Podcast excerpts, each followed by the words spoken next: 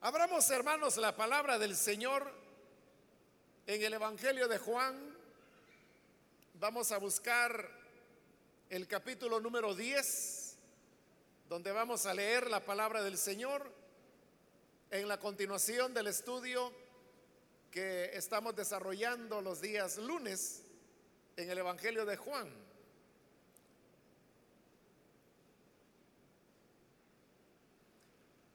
La palabra de Dios nos dice en el Evangelio de Juan, capítulo número 10, versículo 1 en adelante, ciertamente les aseguro que el que no entra por la puerta al redil de las ovejas, sino que trepa y se mete por otro lado, es un ladrón y un bandido. El que entra por la puerta es el pastor de las ovejas. El portero le abre la puerta y las ovejas oyen su voz. Llama por nombre a las ovejas y las saca del redil. Cuando ya ha sacado a todas las que son suyas, va delante de ellas y las ovejas lo siguen porque reconocen su voz. Pero a un desconocido jamás lo siguen. Más bien huyen de él porque no reconocen voces extrañas. Jesús les puso este ejemplo, pero ellos no captaron el sentido de sus palabras. Por eso volvió a decirles, ciertamente les aseguro que yo soy la puerta de las ovejas. Todos los que vinieron antes de mí eran unos ladrones y unos bandidos, pero las ovejas no les hicieron caso. Yo soy la puerta. El que entre por esta puerta, que soy yo, será salvo. Se moverá con entera libertad y hallará pastos. El ladrón no viene más que a robar, matar y destruir. Yo he venido para que tengan vida y la tengan en abundancia. Amén. Vamos a dejar hasta ahí la lectura, hermanos. Pueden tomar su asiento, por favor.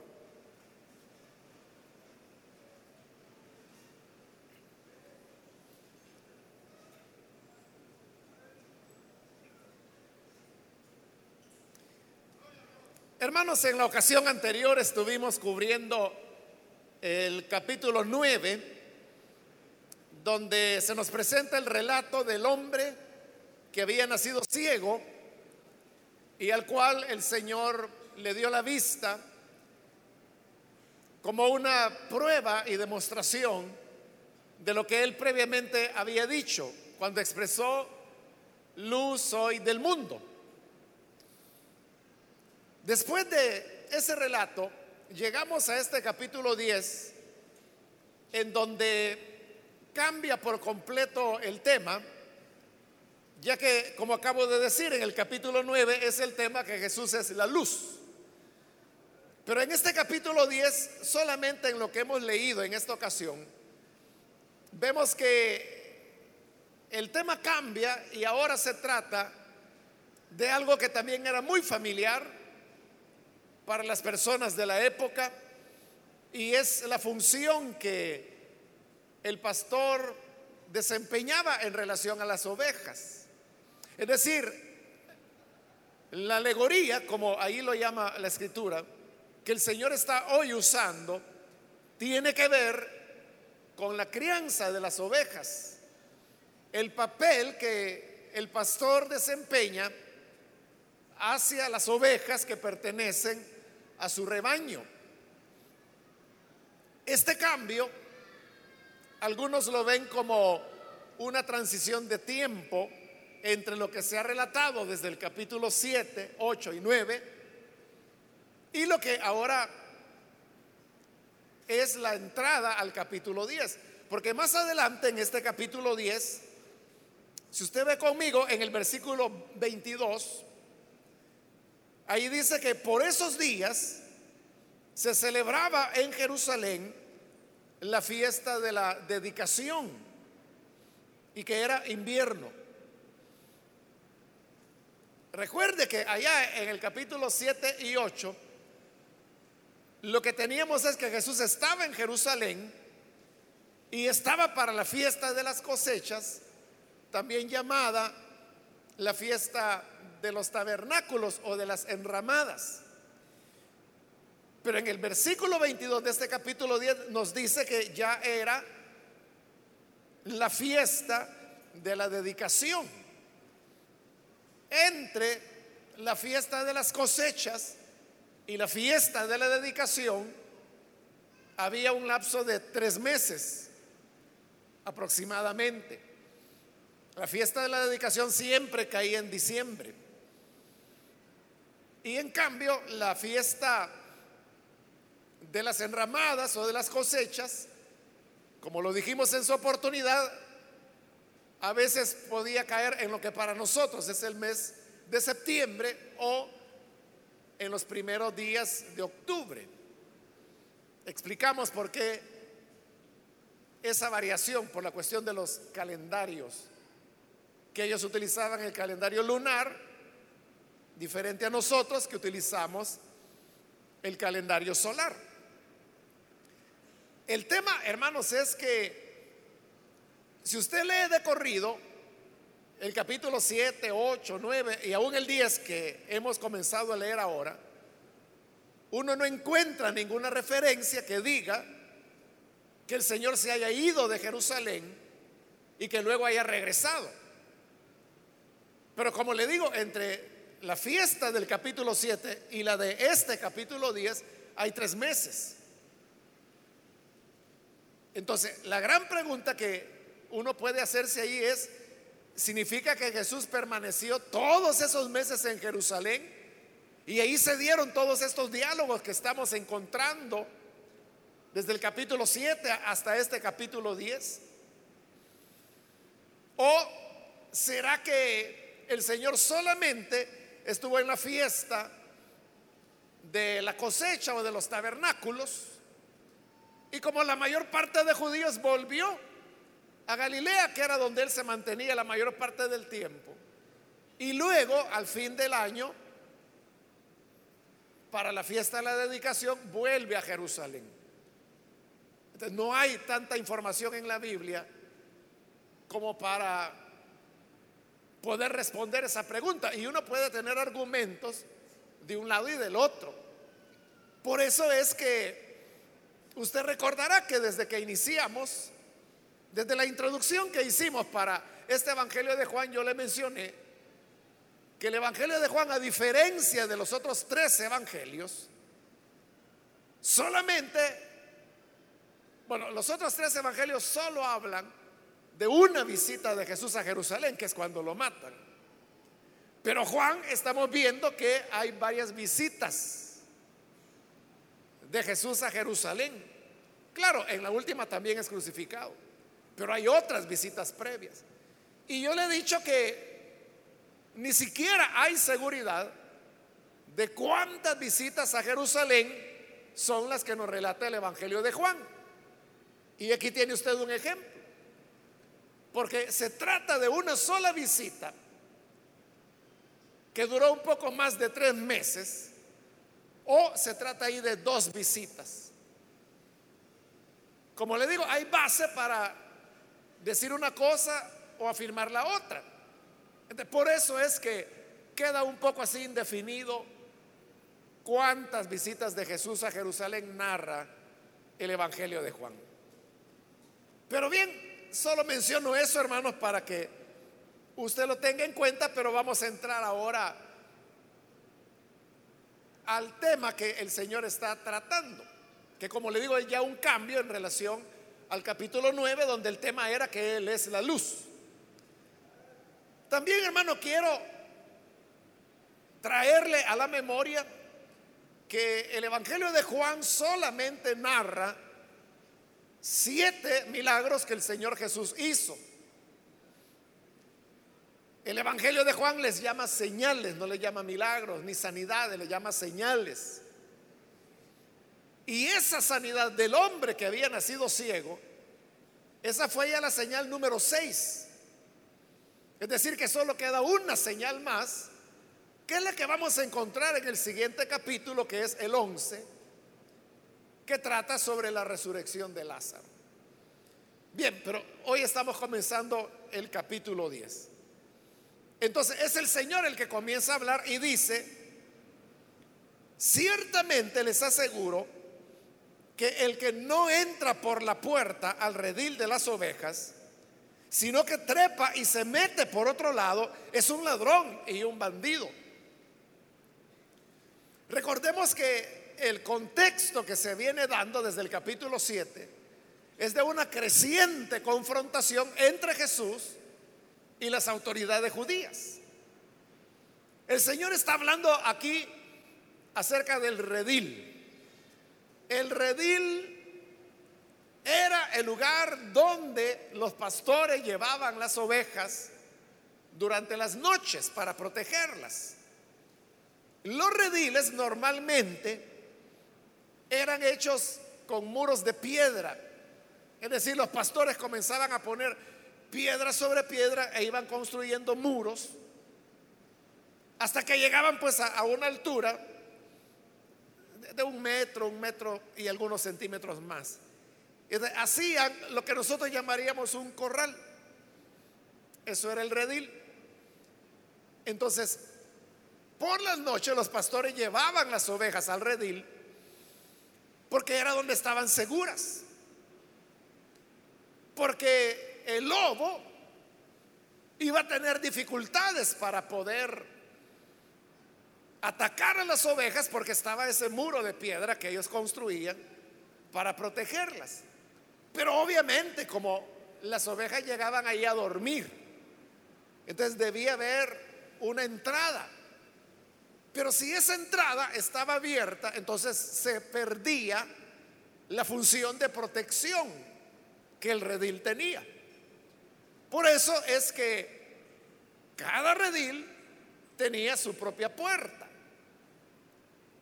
Ahora, como en cualquier casa, hermano, si usted ve que hay una casa con su puerta y ve que hay un hombre que llega, abre la puerta y entra por la puerta, usted sabe que ese hombre es el que vive ahí, probablemente sea el dueño de la casa. En cambio, si usted ve que un hombre se ha subido al muro o se ha subido al techo de la casa y que de ahí brinca hacia adentro, o sea, lo que usted va a pensar es, este es un ladrón. Eso exactamente es lo que el Señor está diciendo ahora. Que el que no entra por la puerta del redil, sino que trepa y se mete por otro lado, ese es un ladrón y es un bandido. Es un ladrón porque llega a robar, es un bandido porque se está aprovechando del esfuerzo del pastor de las ovejas para arrebatar las ovejas. Cuando el Señor habla ahí de ladrones y bandidos, esa es una alusión que Él está haciendo a los dirigentes religiosos, que en el capítulo anterior hemos visto que Él ha dicho que están ciegos y que en ese pecado van a mantenerse. Recuerde que lo que han hecho es que han expulsado de la sinagoga al ciego que él había curado. Pero no solo eso, también vimos en el capítulo 9 que esos dirigentes habían dado ya la orden que cualquiera que confesara o reconociera que Jesús era el Cristo, tendría que ser expulsado de la sinagoga. Entonces, vea qué cosa, ¿no? En lugar de expulsar a los mentirosos, a los idólatras, a los hechiceros, a los que expulsaban eran a los que reconocían que Jesús era el enviado de Dios. Por eso es que el Señor en esta alegoría que está utilizando los llama ladrones y bandidos. Y dice que se les conoce porque no entran por la puerta, sino que trepan por otro lado. Entrar por la puerta, hermanos, es lo correcto. Cuando usted va de visita a una casa, o si es su propia casa, lo correcto es entrar por la puerta. Para eso sirven las puertas. Entonces, al decir que hay otros que entran por otro lado trepando, lo que quiere decir es que los dirigentes falsos que solamente están buscando su interés y no el de las ovejas, siempre utilizarán metodologías incorrectas que van en contra de la honestidad. Porque lo que quieren es arrebatar las ovejas. Y de eso, hermano, usted sabe que abundan muchos ejemplos. Abundan las personas que en lugar de hacer las cosas correctamente, lo que hacen es arrebatar el trabajo de otro. Hoy en día, hermanos, es como una moda la que hay. Y es que algunos cantantes de música cristiana que se vuelven famosos y que a la gente les encanta la música y venden miles de discos o millones, no sé. Hoy existe la moda que de repente se convierten en pastores de la noche a la mañana. Y llegan a alguna ciudad importante, rentan un local y abren una iglesia. Y como son cantantes conocidos, entonces lo que ocurre es que arrasan con miembros de otras iglesias de esa ciudad, porque la gente, usted sabe, no toda la gente, pero algunos son noveleros, ¿verdad? Al saber que X cantante está en la ciudad y que ha abierto una iglesia, allá van. estas son iglesias, hermanos, que en la inauguración ya tienen tres mil personas. Y que en las primeras semanas pueden llegar a cuatro mil, a cinco mil personas. Pero ninguna de esas personas ellos han ganado para el Señor. Sino que es solamente el tema, hermanos, del atractivo que ellos han generado por el hecho de que son cantantes.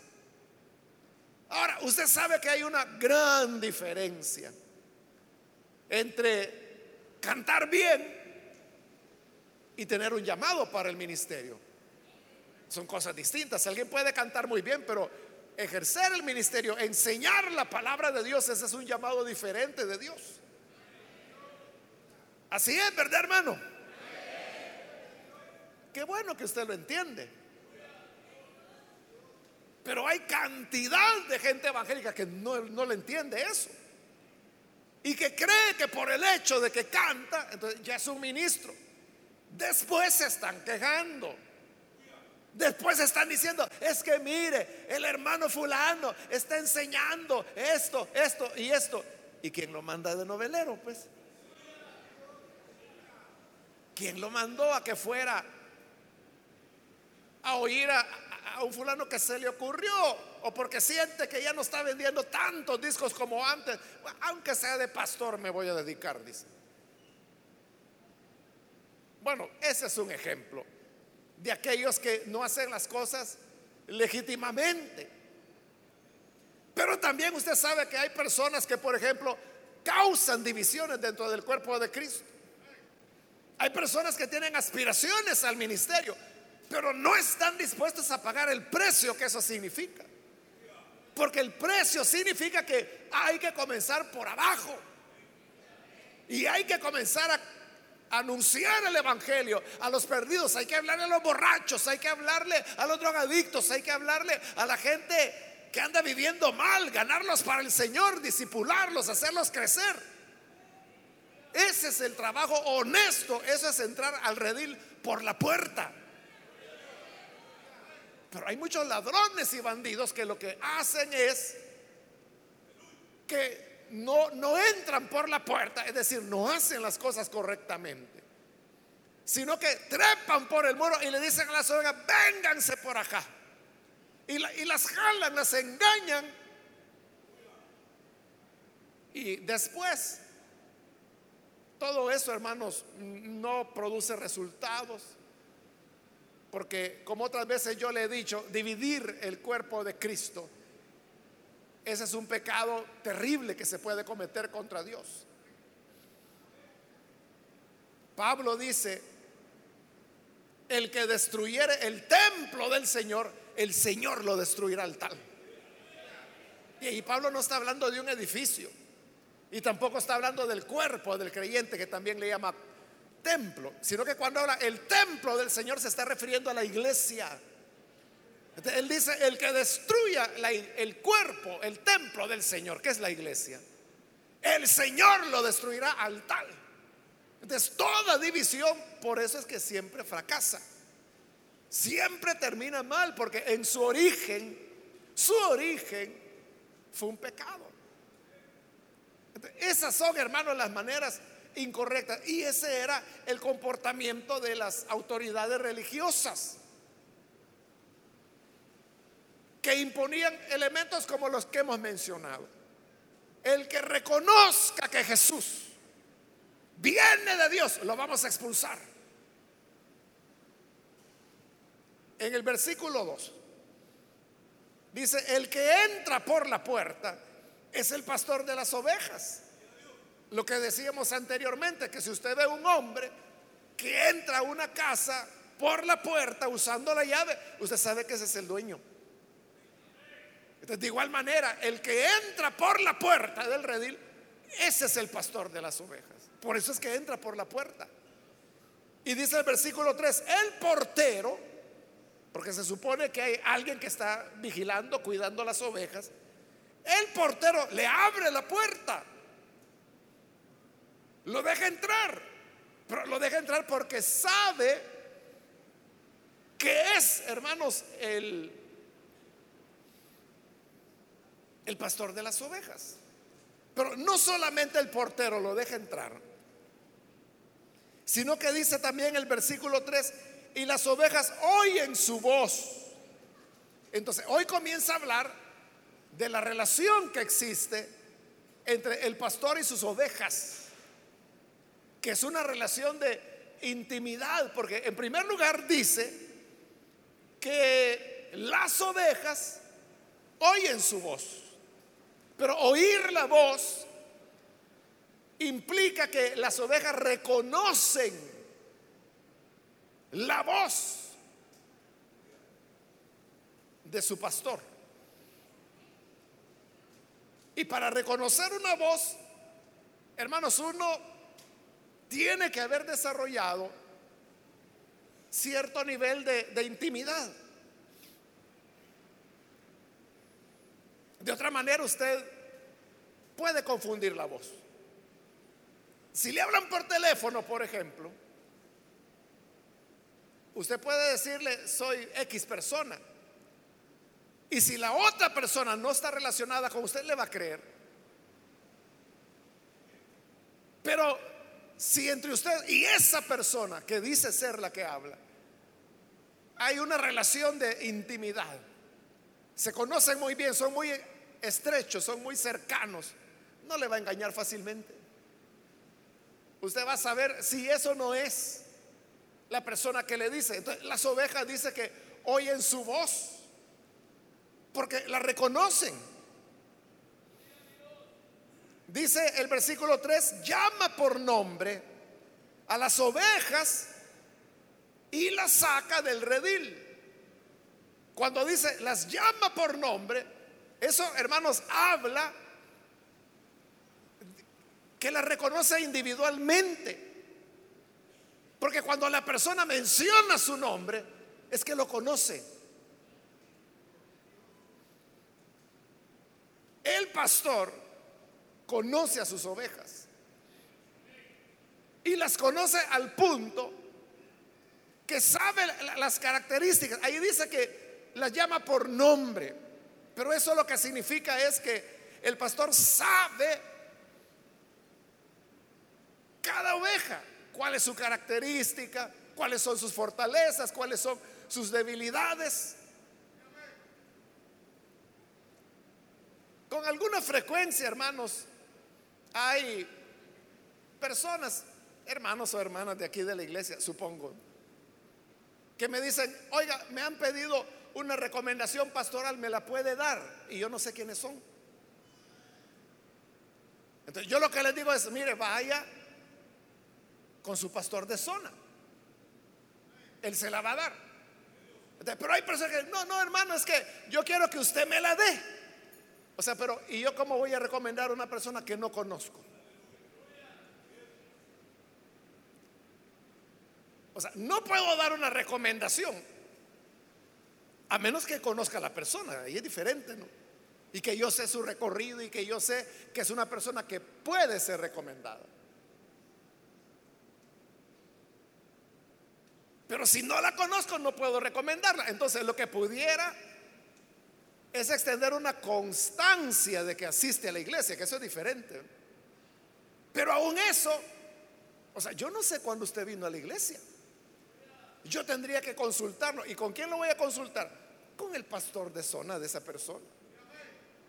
Entonces, por eso, para estar evitando dar tantas vueltas, mejor que vayan directamente con su pastor. Porque el pastor es el que conoce a las ovejas. Y es quien las llama por nombre.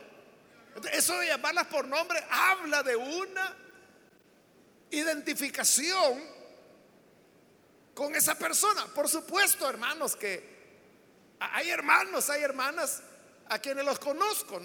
Y los conozco, hermanos, de hace décadas.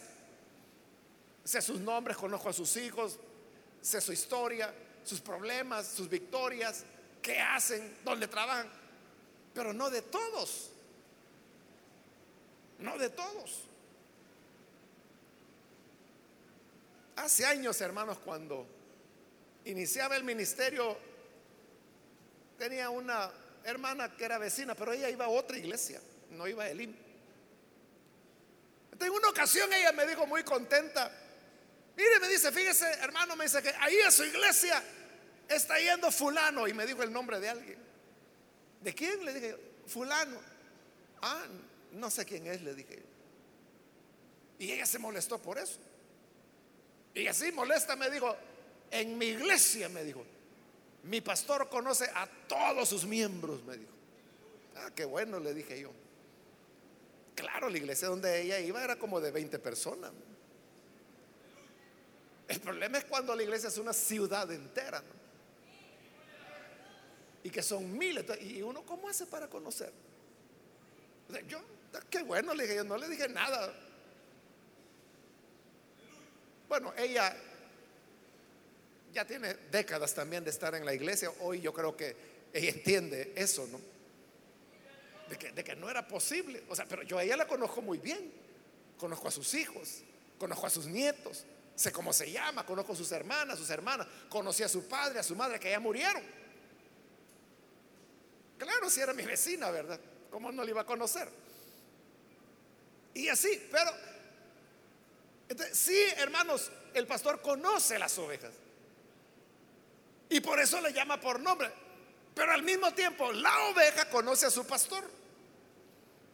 Porque es lo que dice ahí. Las ovejas lo siguen. Versículo 4 estoy. Cuando ya ha sacado a todas las que son suyas, va delante de ellas. Y las ovejas lo siguen porque reconocen su voz.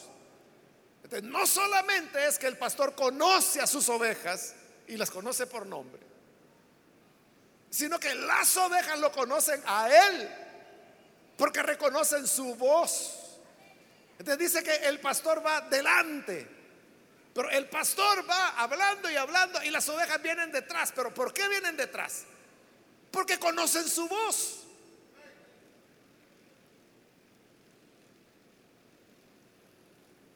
Entonces las ovejas, por eso es que no pueden ser engañadas. Dice el versículo 5, pero a un desconocido jamás lo siguen. Más bien huyen de él porque no reconocen voces extrañas. Ese es el punto, hermanos. Que las ovejas que realmente están en lo que están, conocen la voz de su pastor. Pero cuando otra persona aparece y les comienza a decir otras cosas, dice, no le hacen caso, porque es una voz extraña.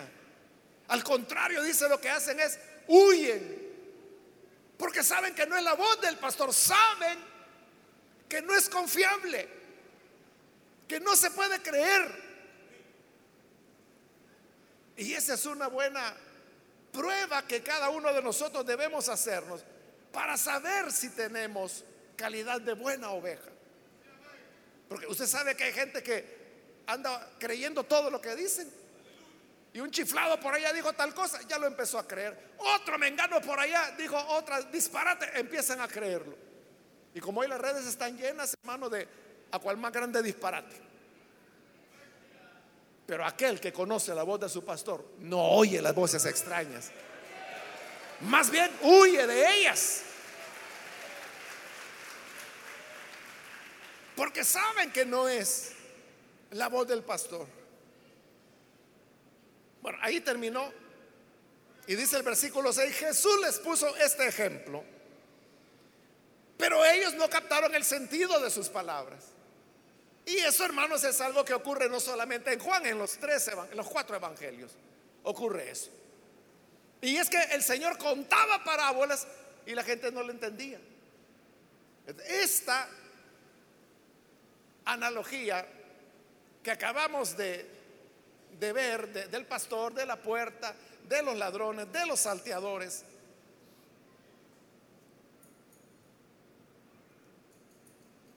no le entendieron.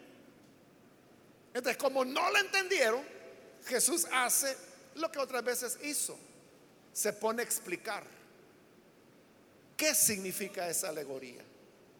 Entonces dice el versículo 7, por eso volvió a decirles, ciertamente les aseguro que yo soy la puerta de las ovejas. Entonces decíamos que el entrar por la puerta es la manera correcta de hacer las cosas. Y ahora el Señor está diciendo, yo soy la puerta de las ovejas. ¿De cuál es la manera correcta? de atender las ovejas del Señor? A través de Jesús. Entrando a través de Jesús. El que trepa por otro lado es el que quiere evitar a Jesús. Es el que va, hermanos, en otra dirección. O que cree otras cosas. Pero la manera de hacer todo correcto es creer en Jesús, recibirlo como Salvador, entrar a través de Jesús para llegar a estar con el redil, en el redil de las ovejas del Señor. Versículo 8, todos los que vinieron antes de, antes de mí eran unos ladrones y unos bandidos, pero las ovejas no les hicieron caso. Eso es lo que acaba de pasar con el hombre ciego al cual el Señor sanó. Porque le decían, refiriéndose a Jesús, ese hombre es pecador. Ese hombre no viene de Dios porque no guarda el sábado. A Moisés conocemos, pero ese no sabemos de dónde apareció. El Señor dice, todos esos son unos ladrones y unos bandidos. ¿Por qué? Porque están negando al Señor, que acaba de decir que es la puerta. El que realmente hace las cosas correctamente y anuncia el auténtico evangelio es aquella persona que pone a Jesús en el centro y que a Él le da la gloria, a Él le da el honor. Él es quien es predicado. Porque usted sabe que hay hombres que hablan más de ellos que de Dios. Hablan más de sí mismos que de Jesús. Anuncian más sus nombres que el nombre de Jesús.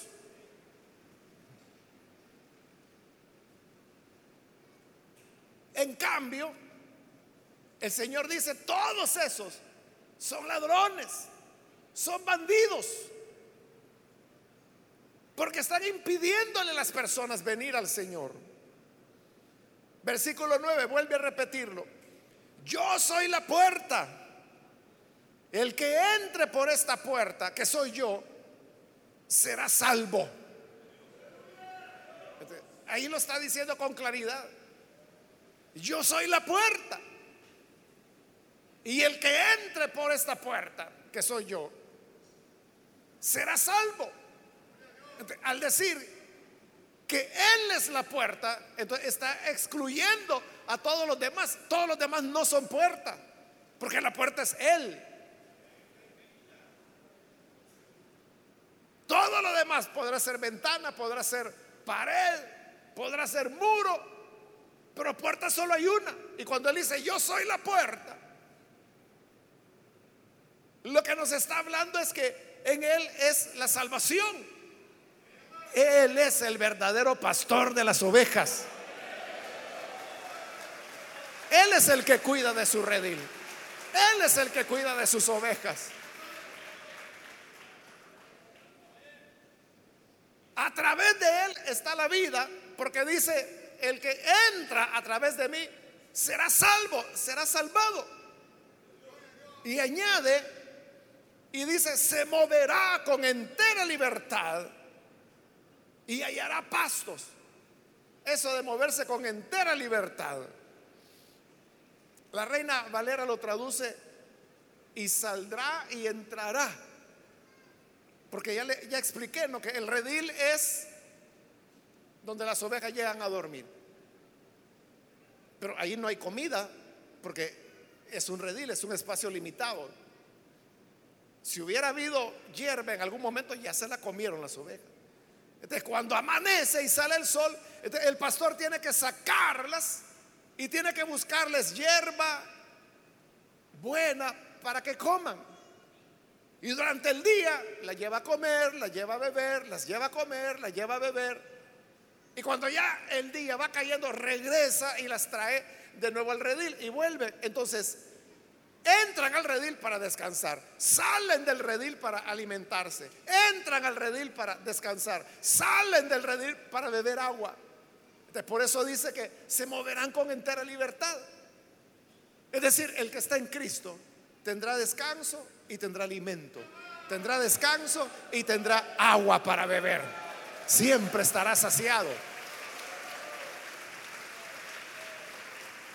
Por eso dice la parte final del versículo 9, se moverá con entera libertad y hallará pastos.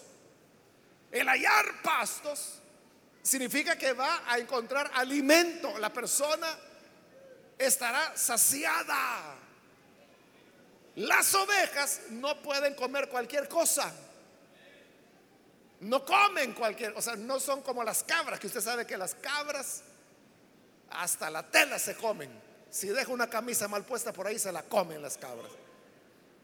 Los corderos no, las ovejas no. Ni siquiera comen cualquier hierba, sino que tiene que ser la hierba adecuada. Es lo que el Salmo 23 llama,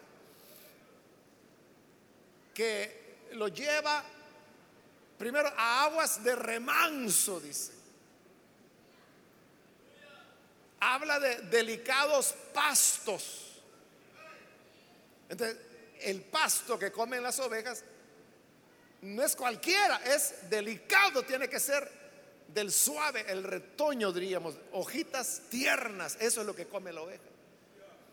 Y las ovejas no la pueden encontrar por sí mismas, porque las ovejas son cortas de vista, torpes de olfato y son miedosas.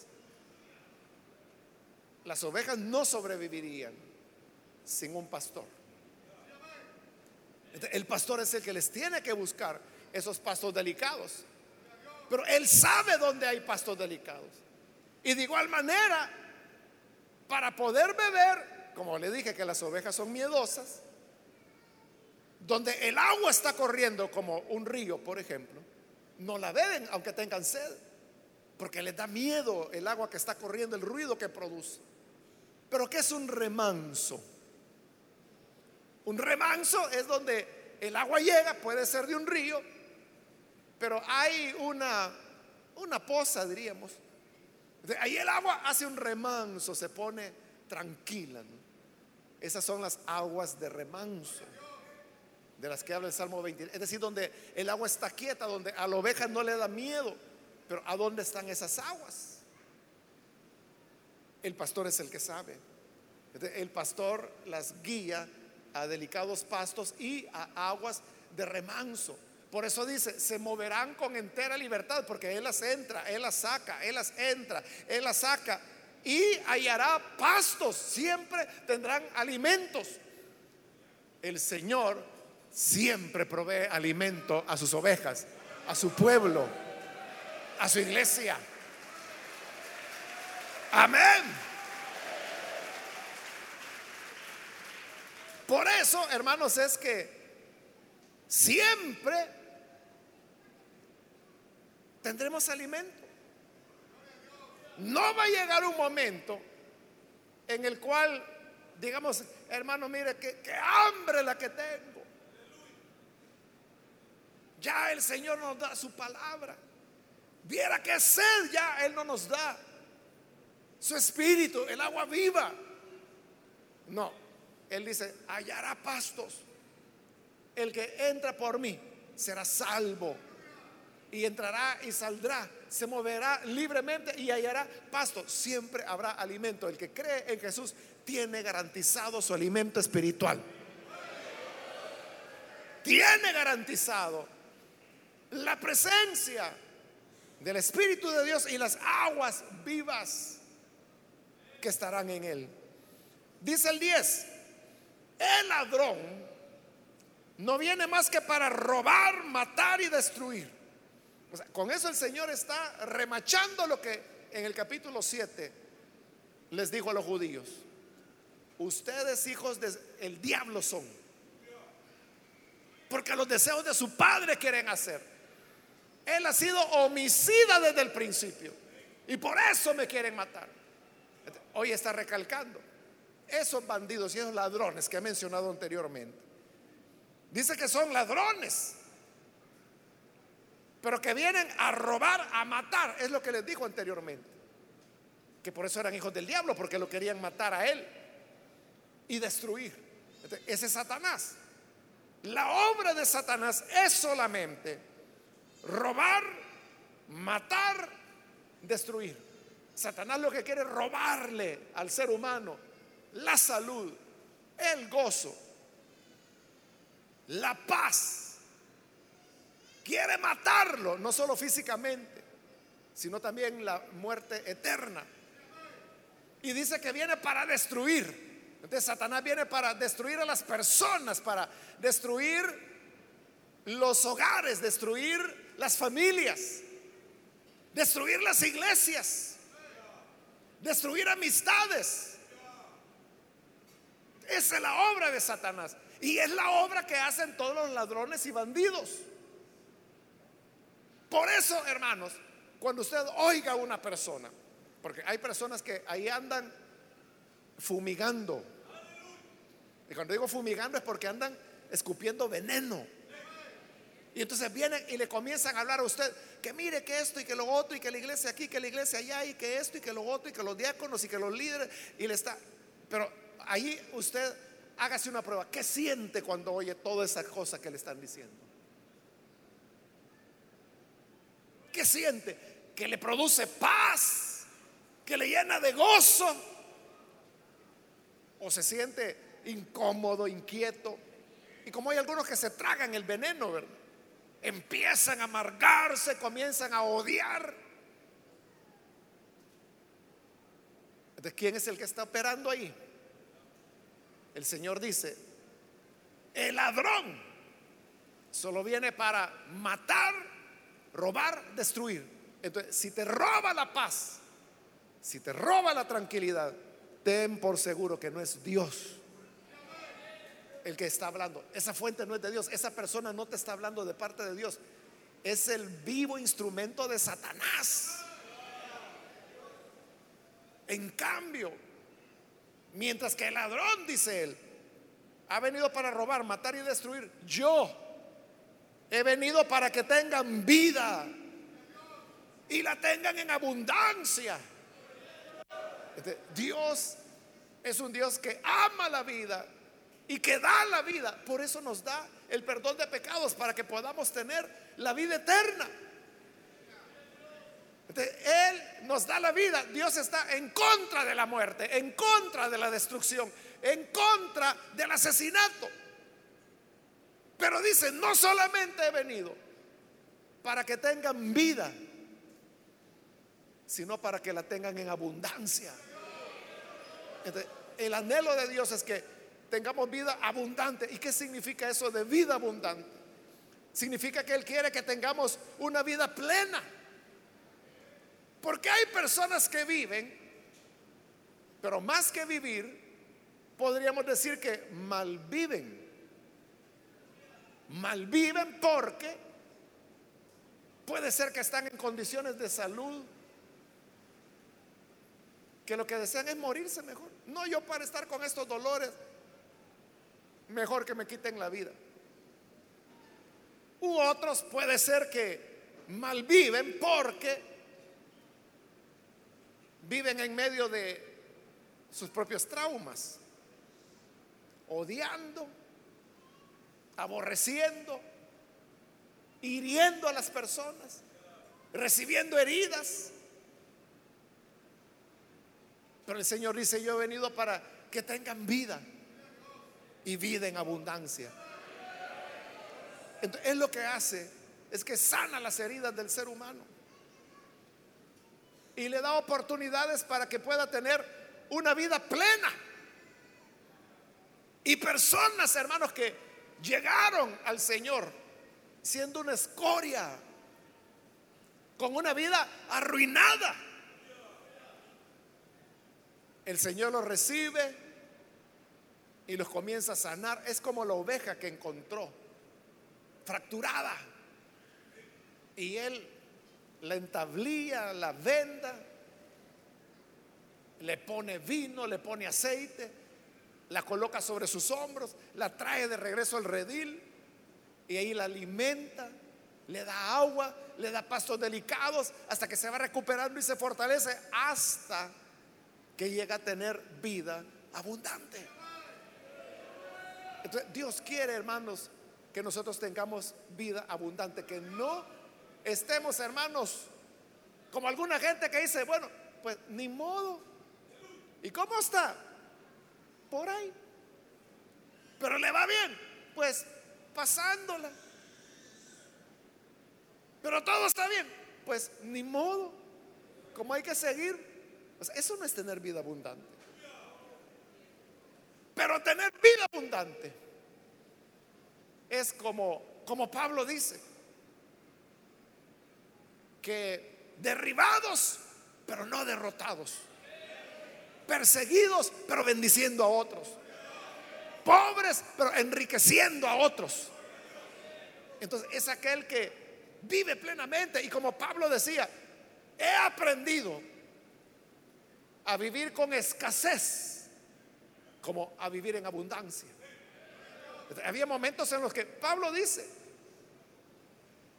que él vivía, dice, en muchos ayunos, en hambres.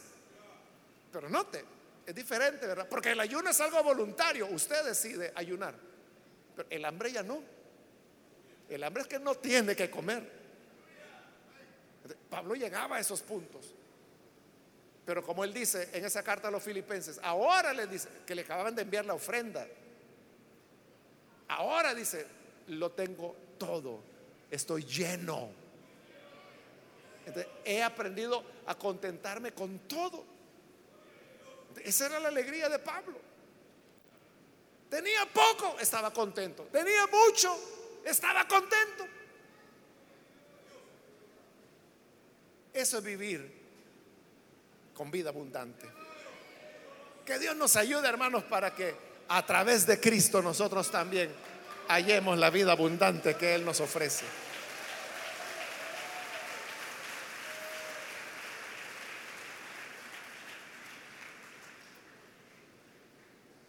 Nunca voy a olvidar a un hermano. Él ya era un hermano como de unos 63 años, algo así. Y estaba viva la mamá de él. Imagínense si él tenía 63, ¿cuánto tendría la viejita? Bueno, yo a la señora de él la conocí cuando no era cristiana. Y era una viejestía, ¿no? Pero de repente tiene su conversión a Cristo. Y eso es lo que le quiero decir, cuando la señora se convierte a Cristo, ella tuvo un cambio en su forma de ser. O sea, esa viejestía ya decrépita que era, eso se acabó. Y de repente ella sonreía, ya ni cocinaba, pero volvió a cocinar. Y el hermano, este hermano que le digo que tenía como 63 años, él me decía, mire hermano, desde que mi mamá se entregó al Señor, yo la veo que ha rejuvenecido. Y era cierto. Allá iba la viejestía al culto. Y como digo, ya ella no cocinaba, ya le cocinaban. Ya a puro licuado vivía la pobre. Pero no, al recibir a Cristo como que la vida vino a ella. Y comenzó a cocinar y yo recuerdo, bueno, un par de veces los hermanos me invitaron a comer en la casa de ella, de la mamá, y ella había cocinado y cocinaba muy bien. Ese es tener la vida abundante que el Señor da. Amén, hermanos. En Cristo tenemos esa vida abundante.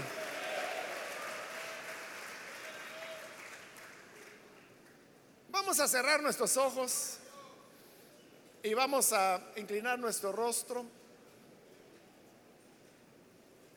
Y antes de hacer la oración, yo quiero invitar a las personas que todavía no han recibido al Señor Jesús como Salvador, mas si usted ha escuchado la palabra de Dios, yo quiero invitarle para que usted no deje pasar este momento y pueda venir para recibir al Señor Jesús como su Salvador.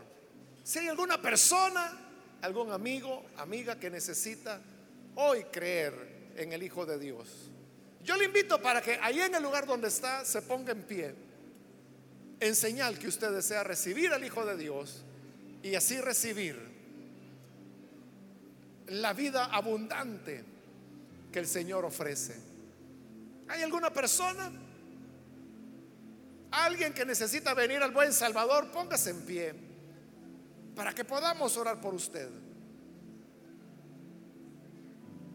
Hay alguien que necesita venir, que nunca antes le ha dado su vida al Señor, pero hoy ha escuchado la palabra y ha entendido que esto del Evangelio se trata de una vida abundante, de encontrar pastos, de tener un pastor que le reconocerá, le llamará por nombre y lo más importante, usted conocerá la voz de Jesús y ya no lo van a engañar.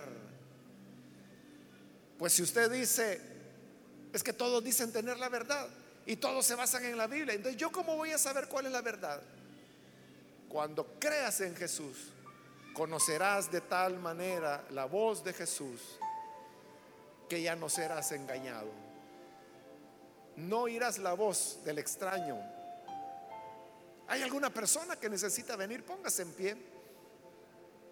Cualquier amigo, amiga que hoy quiere entregarse al Hijo de Dios, póngase en pie.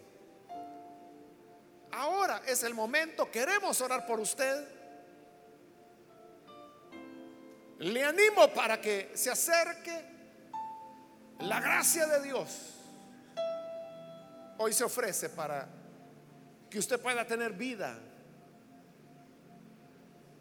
¿Hay alguien que necesita venir?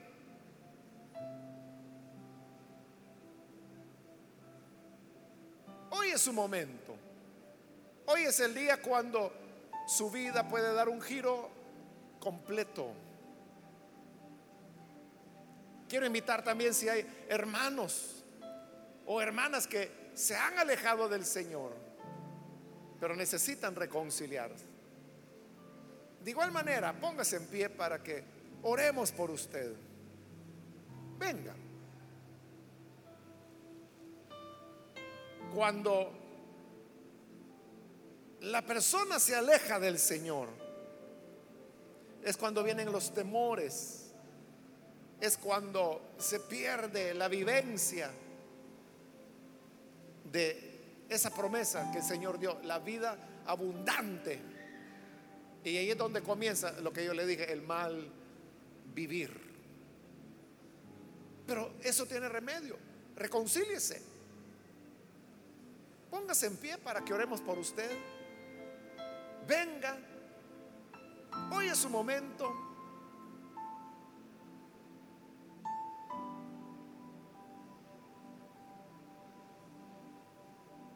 ¿Hay alguna persona?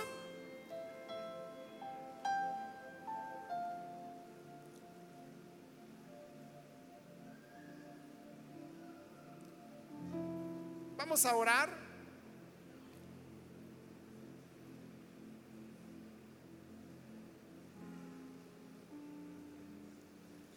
A usted que nos ve por televisión, le invito para que ahí en el lugar donde está pueda recibir al Hijo de Dios.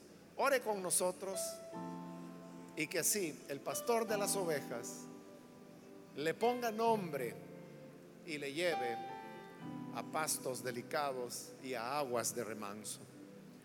Ore con nosotros.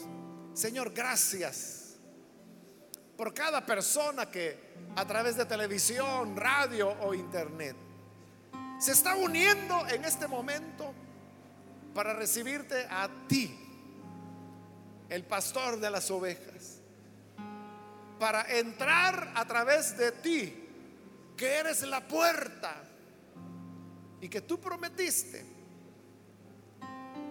que el que entra por ti será salvo y hallará pastos.